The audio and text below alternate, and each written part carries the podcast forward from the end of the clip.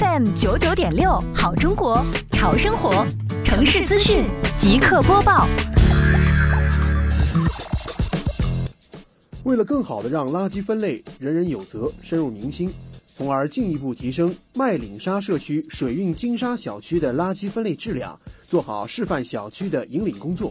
今天上午，杭州市西湖区双浦镇麦岭沙社区召开小区楼宇二十六个单元的楼道长会议。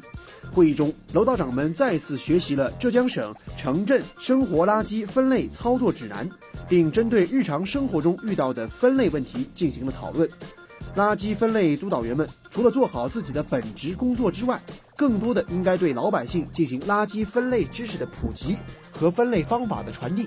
在普及之前，我们要坚持不懈地学习，与时俱进，将所学知识运用到日常的工作当中。